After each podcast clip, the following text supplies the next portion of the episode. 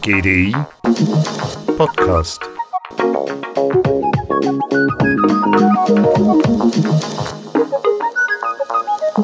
Anfang September fand die 68. Internationale Handelstagung im GDI statt.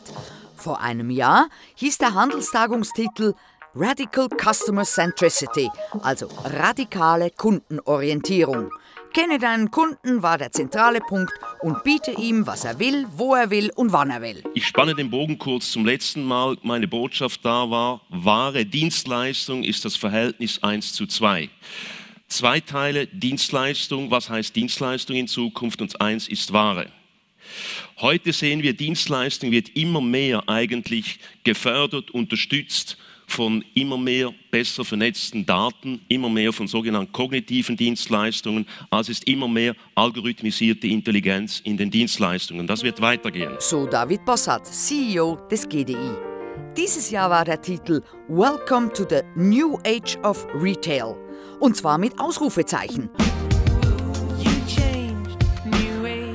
Generation Digital is speaking und beeinflusst auch uns. Willkommen also im neuen Zeitalter des Einzelhandels. Allerdings hat das hippiehafte New Age aber auch gar nichts mehr mit dem heutigen Zeitalter zu tun. Die Generation Z, also die puren digitalen Youngsters nach 1995 geboren, haben eine Aufmerksamkeitsspanne von 8 Sekunden. Aber auch wir Älteren haben uns gewandelt und nur ein paar Sekunden mehr. Daher mixen wir zwei Tage Handelstagung in ein Reduce to the Max, in ein Konzentrat von Aussagen, die das neue Zeitalter beschreiben. Ton ab in neuer Dynamik. Zwei Grundpfeiler möchte ich heute hervorheben besonders. Erstens einmal, Dienstleistung heißt bessere Definition von Convenience. Und zweitens, Dienstleistung heißt bessere Definition von Erlebnis. Convenience, Komfort, Bequemlichkeit, komfortable Bedienung, Benutzerfreundlichkeit. Convenience, which increasingly in an e-commerce or multi-channel world, I think means frictionless. It means instant, give it to me now, I want it any which way and I want it on my terms. Convenience heißt im E-Commerce reibungslos, sofort, gib es mir jetzt, ich will es und ich will es unter meinen Bedingungen, sagt Sir Ian Cheshire, Chairman von Debenhams, altgedienter Veteran im Retail. Convenience bedeutet, es ist leichter für dich. Physisch weniger Arbeit. It's easier for you. Ich muss nicht aufstehen und die Schallplatte drehen oder irgendwie Knöpfe drücken. Hingegen heute mit den Dienstleistungen, die wir haben, kognitive Dienstleistungen, künstliche Intelligenz, algorithmisiert unterstützt, ist der Slogan, es ist einfacher, dich selbst zu sein. Also eine mentale Entlastung. It's easier to be you. Und das ist natürlich von der Erwartung her ein ganz anderes Kaliber, als wenn ich einfach nur drei Meter weniger eine Ware tragen muss und solche Dinge. Ich glaube, das zu verstehen ist sehr anspruchsvoll. Convenience ist häufig langweilig, aber niemals trivial. Die neue Zeit ist fordernd, aber nicht nur sie. Die neuen Kunden sind fordernd, diese jungen Generationen, die den Handel, wenn nicht die Welt umpflügen. Und da gibt es eine eindeutige Tendenz. Es geht nicht mehr wirklich um den Besitz von Dingen. Es geht um, wie David Bossart schon eingangs erwähnt hat, um das Erlebnis. Sir Ian Cheshire. A fundamental shift, I believe, from um, stuff to experience. And people are increasingly not spending their budgets on things, and there is a degree to which we may have already hit peak stuff.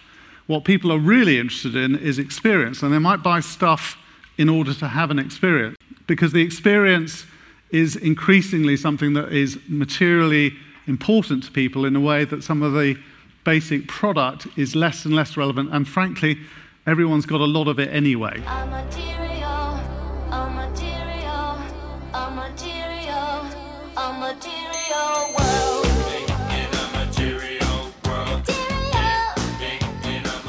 Die 80er von Madonna sind überholt. Die Leute gehen vermehrt zum erlebnisorientierten Kauf. Sie kaufen, um Erfahrungen zu sammeln.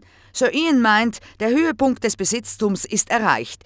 Denn haben wir nicht schon genug angesammelt? Babyboomer sein hieß einfach kontinuierlich mehr Waren akkumulieren. Was machen die Menschen jetzt heute, Babyboomers zwischen 55 und Anfang 70 sind, wenn sie das Ganze entschlacken wollen? Und viele wollen entschlacken weg von der Ware, mehr zu Dienstleistungen. So sehen wir von den Babyboomers über die Generation X zu den Millennials gibt es eine klare Verschiebung hier zu mehr Dienstleistungen.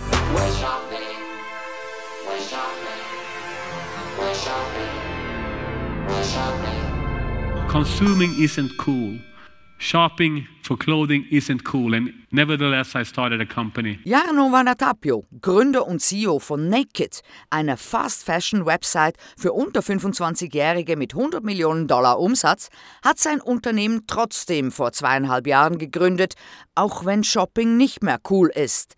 Sein Unternehmen ist eben auch voll auf Service, Dienstleistung und Erlebnis aus, in Form von Interaktion, Follower-Einbindung, Austausch von Experience. So we're not talking about shopping. So if you go to our Instagram, you see that every third picture is a coffee picture or a picture of a beach. It's very cynical because we know that beach pictures, selfies, drink pictures, that gets a lot of likes and it's not about shopping. Old companies start thinking that they want to convert, they want to sell. The only thing what I want to do with my company is to engage. I want to build followers. So don't start at the other end when you're thinking marketing that you want to push something. Just start by gathering a lot of people, convincing them, and then you will have the sales. Jedes dritte Bild auf dem Instagram-Kanal von Naked ist ein Käferli-Bild, ist ein Traumstrand. Es ist ziemlich zynisch, denn diese Bilder haben eben eine hohe Klickrate. Vanatapio sagt, dass man durch fesselnde Ansprache Anhänger aufbauen kann und diese so auch zum Kauf überzeugen kann. Käuferschichten zu überzeugen heißt, glaubwürdig zu sein, vertrauenswürdig zu sein. Und dies ist ein weiterer Punkt, der durchgängig an der Handelstagung vorgetragen wurde. Nochmals war Natapio mit seiner Generation Z. Trust always exceed expectations. Naked customers have no time for bullshit. They have no tolerance because their choices are too wide. Keine Zeit für Schwachsinn, die Auswahl ist zu groß. Wer dieses Vertrauen online gewinnen kann, der ist eindeutig im Vorteil. Wer glaubwürdig darstellen kann, dass seine Ware oder Dienstleistung auch wirklich real, echt ist. Trust in me in all you do. Trust becomes a very important component of whether I want to buy from you or not. How do I know that the product, that the message, that the images, that the copy, everything that you're putting in the marketplace is real and trustworthy? And companies that can crack that are going to have an advantage because there's so much reality manipulation happening in the marketplace. Terry Young ist CEO der New Yorker Agentur Sparks and Honey, die sich um strategische Zukunftsaussicht und Unternehmenspolitik kümmert. Konsumentenvertrauen ist seiner Ansicht nach enorm zurückgegangen. Stichwort Fake News. Man traut Institutionen, Unternehmen, großen Marken nicht mehr. Consumer trust is on the decline. Uh, consumers are trusting institutions much less, but also corporations and brands. The, the, the, trust equation of how I feel about brands that, that are big and dominant in the marketplace has gone down tremendously over the last decade. Vertrauen gewinnen kann man mit Authentizität. Und das können kleine Nischenplayer unter Umständen sogar besser. Durch die niemals endende Auswahl, die man heute hat, will der Kunde, die Kundin Neues, Authentisches, so Sir Ian Cheshire. Customers around the world are, telling us is they always want more newness, difference, and something uh, authentic uh, and special. Customers in a world where there is an explosion of choice and, and, and a relentless explosion of channels if you've got really good, interesting brands with authentic, different product, with a sustainability story you can tell, a human story you can tell, the addressable market for the interesting brands is going up massively globally. Hat man eine nachhaltige Story zu seinem uniken Produkt zu erzählen, ist der adressierbare Markt global massiv größer geworden. Dies führt zu einer Fragmentierung und erklärt, warum große Marken, weltbekannte Brands kaum mehr Wachstum haben, aber der Markt doch generell wächst. There is a rise of indie brands um, across categories and this fragmentation. We see this happening in CPG, food and beverage. We see it happening in beauty. We see it happening in banking. So you look across industry and we see this fragmentation unfolding. What is a fact is that that's not changing anytime soon. We now live in a world where you don't have three or four brands, you have hundreds all competing with one another. Alle Bereiche sind betroffen, sagt Terry Young. Wir haben nicht mehr nur drei bis vier Brands, sondern Hunderte, die sich konkurrenzieren. Google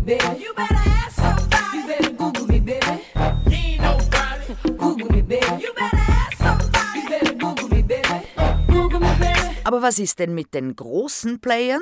You know, if I just take one player in the shape of Alibaba, it hasn't really started to leave uh, China. It's beginning to, and it's beginning to start investing elsewhere.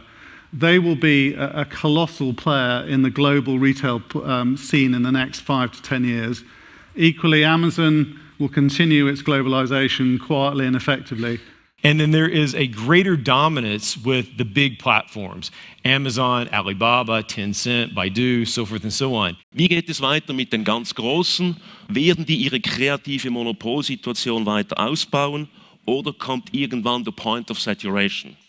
Meine Vermutung ist, mit künstlicher Intelligenz werden die vermutlich weiter noch ihre Vorteile kapitalisieren können, weil sie einfach überall versuchen, die besten Mitarbeiter zu kommen. Cheshire, Young und Bossart sind sich einig, die großen Player, die großen Tech-Titanen werden noch wachsen. Alibaba zum Beispiel hat erst angefangen, von China in andere Länder zu expandieren.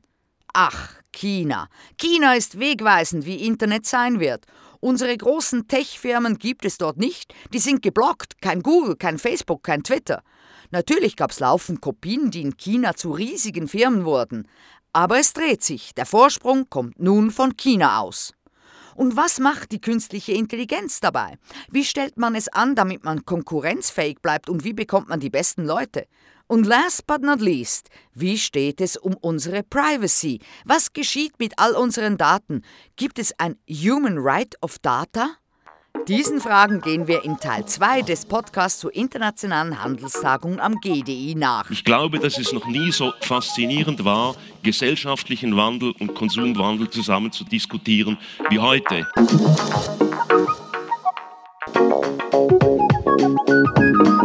GDI Podcast.